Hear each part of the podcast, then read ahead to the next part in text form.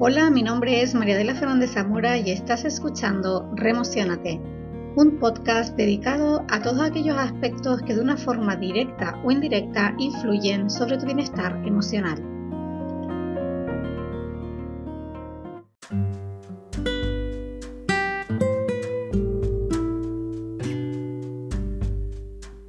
Hola, ¿qué tal? Bienvenidos a un nuevo programa.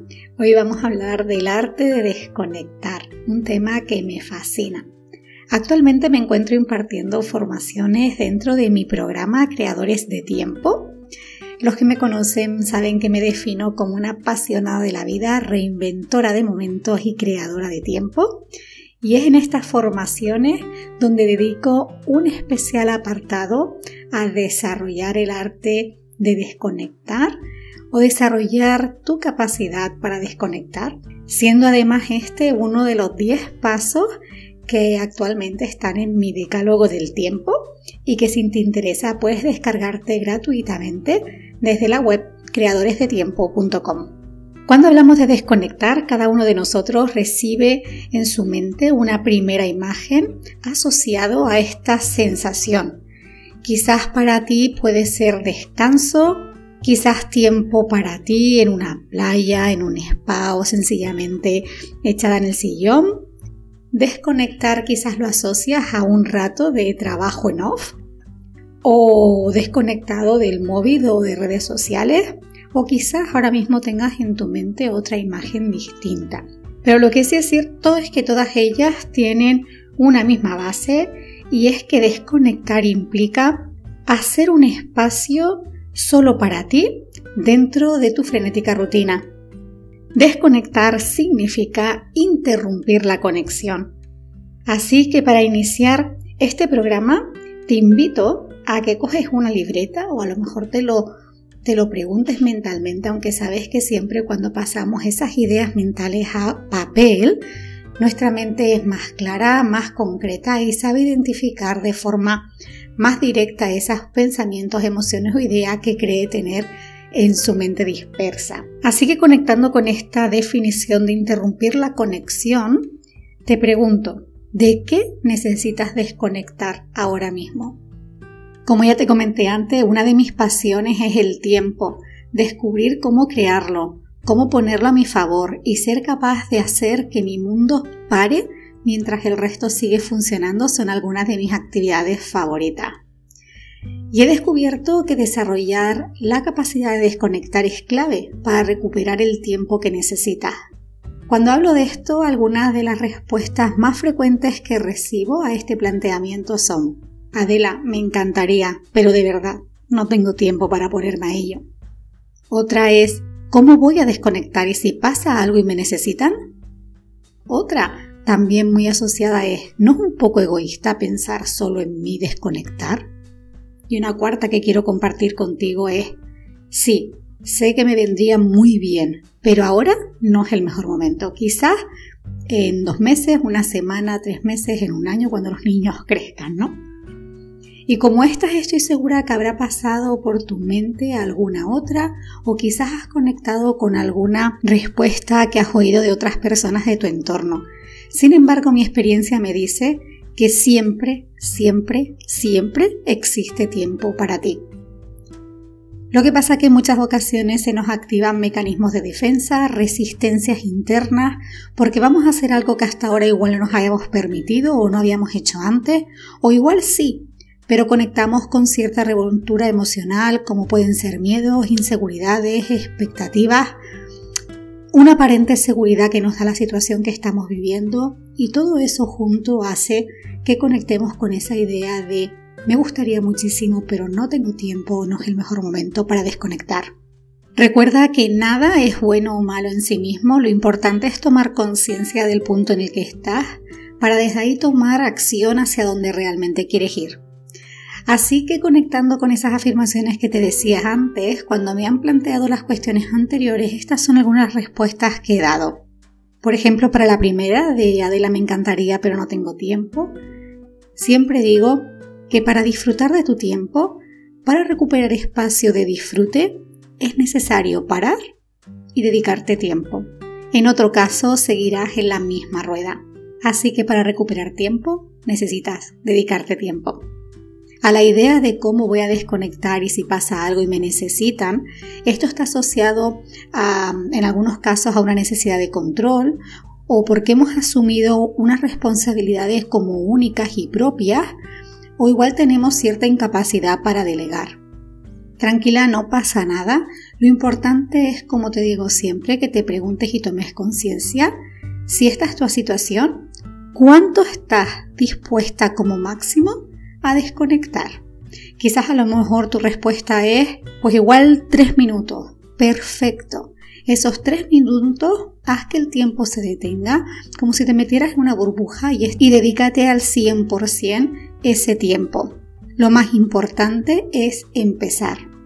Cuando me dicen Adela no es un poco egoísta pensar en mí, siempre digo lo mismo, no se trata de egoísmo, es cuestión de amor propio. Recuerda que siempre es cuestión de equilibrio. Si yo solo pienso en mí por encima de todo, con una bandera por delante, donde incluso puede ser que peque de soberbia o que y yo pase por encima de los demás, pues eso es un desequilibrio. Pero cuando yo decido en un momento dado decir, no, en este momento no puedo, me encantaría, pero ahora necesito este espacio para mí. Como te dije antes, no es cuestión de egoísmo, es cuestión de amor propio. En el blog remocionate.com tengo un artículo más extenso dedicado a esta reflexión.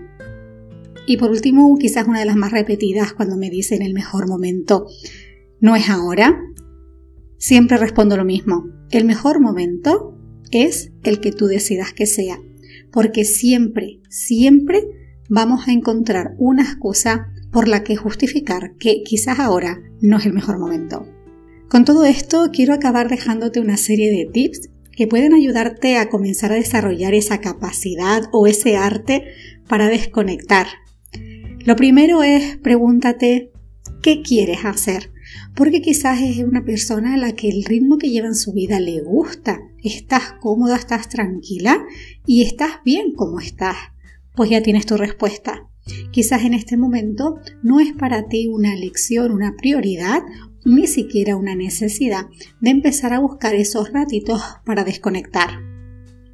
Sin embargo, si sí que sientes que quieres empezar a ver cómo sacar esos ratitos dentro de tu rutina, establece un tiempo. Como te comentaba un ejemplo anterior, no se trata de pasar de la nada al todo, no se trata de repente de coger apagarle dos dispositivos móviles, irte a un spa desde las 8 de la mañana hasta las 8 de la noche y cuando acabe ese tiempo volver a conectar con el mundo. Que si lo sientes está perfecto, pero permítete ir graduando. Quizás hoy lo único que necesito son 3 minutos con los ojos cerrados sobre la cama escuchando mi canción favorita. Permítetelo. Entonces establecer un tiempo es importante para que tu cuerpo y tu mente vayan también entendiendo que se incorpora un nuevo hábito a la rutina y que ese espacio en el que vamos a estar 100% con nosotros desconectando de aquello que ya hemos definido previamente, vamos a poder disfrutarlo muchísimo más. Y esto me lleva al tercer tip, que es que te preguntes ¿de qué quieres desconectar exactamente? ¿O con qué quieres conectar? Son dos preguntas muy asociadas, pero las dos con un matiz diferente. El primero te lleva esa mirada donde quieres interrumpir esa conexión. Quizás yo soy una persona que estoy muy ligada al uso de los dispositivos móviles por mi trabajo y para mí de qué necesito desconectar sería del móvil o el ordenador por un tiempo que yo defina. Y la otra sería con qué quiero conectar, es decir, hacia dónde voy a poner la mirada, a qué voy a dedicar toda mi energía y mi atención en ese tiempo que he decidido dedicarme para recargarme y llenarme esa energía. Como te dije antes, igual puede ser simplemente estar echada en la cama escuchando una canción, o dedicándome un tiempo a leer porque hace muchísimo tiempo que no leo, o simplemente dedicada a la contemplación mirando la pared, mirando una foto, o con los ojos cerrados descubriendo qué pasa por mi mente. Desarrollar tu capacidad de desconectar es vital no solo para recuperar tu tiempo, sino para recargarte, conocerte un poquito mejor y sobre todo disfrutar de cada momento más intensamente porque tu atención va a estar plena para aquello que ha decidido estar.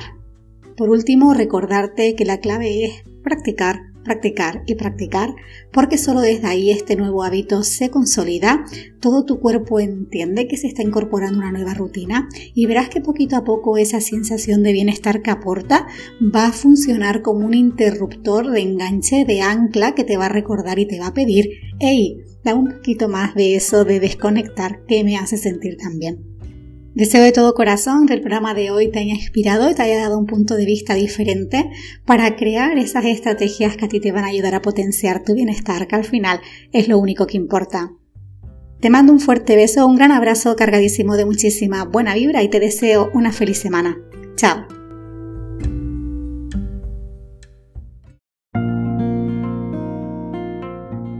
Hasta aquí el programa de hoy. Muchas gracias por estar y por escucharme. Si te ha gustado este podcast, te invito a que lo compartas y si quieres estar al día de todas las novedades y los nuevos programas, suscríbete a la lista de reproducción y sígueme a través de las redes sociales. Te mando un fuerte abrazo y nos volvemos a encontrar en un nuevo programa de Remocionate.